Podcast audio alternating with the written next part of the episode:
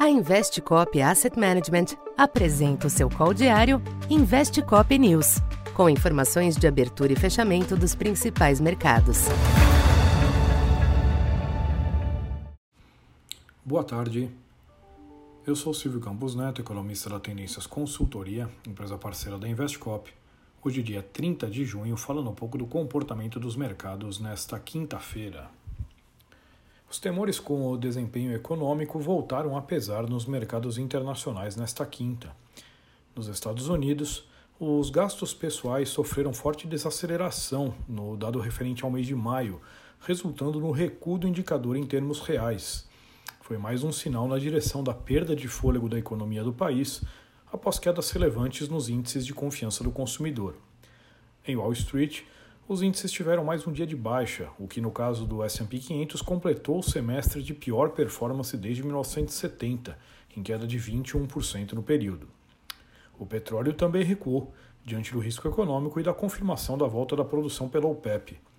Já o yield do Treasury de 10 anos voltou a oscilar próximo a 3%, em linha com as preocupações com a atividade.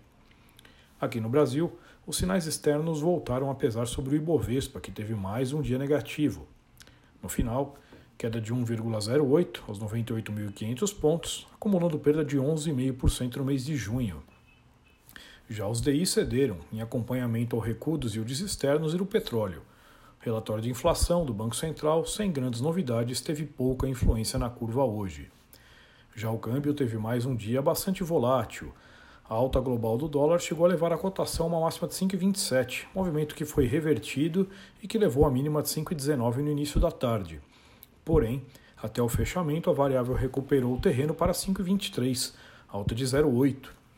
Pode ter pesado a informação de que o Congresso negocia a introdução de mais um benefício na PEC dos combustíveis, agora para taxistas.